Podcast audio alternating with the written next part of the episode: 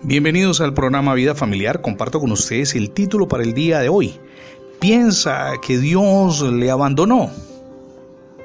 ¿Alguna vez se sintió frustrado y le preguntó a Dios por qué me está sucediendo esto a mí? Sin duda todos hemos vivido esta situación. Cuando hemos tenido crisis en la vida familiar, con el cónyuge o con los hijos, cuando nos suspendieron el contrato de trabajo, Tal vez tuvimos alguna dificultad en un ministerio en la iglesia o donde quisimos hacer algo por los demás. Sencillamente nos cerraron las puertas o fuimos víctimas de la incomprensión. En esos momentos tal vez nos sentimos solos. Pensamos que Dios nos abandonó. No es algo nuevo, es algo que siempre ha estado latente en el corazón del ser humano. De hecho, el profeta Jeremías se frustró tanto con Dios que llegó a exclamar que Dios no era sino, y permítame leer el texto de Jeremías 15, 18, como torrente engañoso, como aguas de las que no se puede confiar.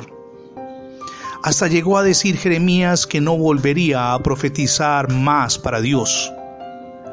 La única persona que nunca se molestó con Dios fue nuestro Salvador Jesucristo, porque Él comprendía perfectamente a su Padre Celestial. Molestarse con alguien es señal de dos cosas. La primera es que no comprendo, pero sí me importa. Y la segunda, entender que Dios prefiere que me sienta molesto con Él antes que le sea indiferente una ilustración de nuestra molestia sana es la frustración del rey David por la muerte de Usa, como lo podemos leer en 2 Samuel, capítulo 6, versos del 6 al 8. Recuerda, llevaban el arca y cuando en ese momento se movía intensamente el arca y temían que cayera de ese lugar, de ese espacio donde lo transportaban, Usa extendió la mano e inmediatamente murió. David se molestó porque le pareció que Dios se estaba contradiciendo. Su justicia, pensó él, era negar su gracia. Cuando ustedes y yo vamos a la Biblia, encontramos en Eclesiastés 7:9, no te apresures en tu corazón a molestarte, enojarte, porque el enojo es el que permite que anide en el corazón de los necios. Y un segundo texto valiosísimo está en el Salmo 37.7. Calla delante del Señor y espera en Él. No te alteres con motivo de los que prosperan en su camino, por el hombre que hace maldades. Puede que se haya sentido solo, incluso en frustración, que considere que el Señor le dejó abandonado en medio del camino, pero haga un alto y reconozca que no ha sido así. Desde luego que Dios no se sorprende cuando ustedes y yo nos molestamos ocasionalmente con Él. Cuando permitimos que esa molestia predomine en nuestra vida, lo que resulta es el cinismo, lo cual, por supuesto, sí es abominación delante de Dios. En cambio, la confesión de nuestra molestia delante de su presencia es el fruto de la fe que afirma, no comprendo lo que me está sucediendo, mi amado Dios, pero confío en todo lo que tú vas a hacer, a pesar de mis circunstancias. Nunca, ni usted ni yo debemos pensar que el sentirnos molestos es falta de fe.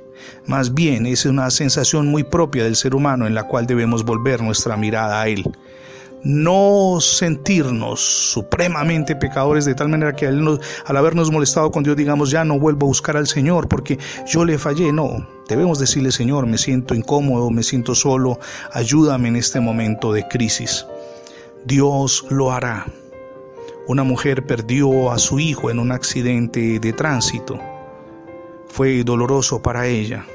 En ese momento no lo entendió Lloró y quiso distanciarse de Dios, pero su lucha con el Creador no duró mucho.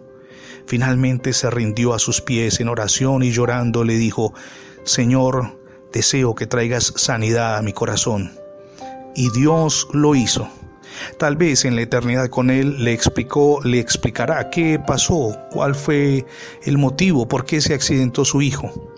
Pero aquí en la tierra obtuvo algo y fue sanidad interior cuando confesó su situación delante de Dios y se entregó totalmente a Él. Precisamente hablando de entregarse a Dios, ya recibió a nuestro Dios y Salvador Jesucristo como su único y suficiente Salvador. Hoy es el día para que lo haga, es la invitación que le hacemos desde la misión Edificando Familias Sólidas. Ábrale las puertas de su corazón a Jesucristo. Gracias por escuchar las transmisiones diarias del programa Vida Familiar.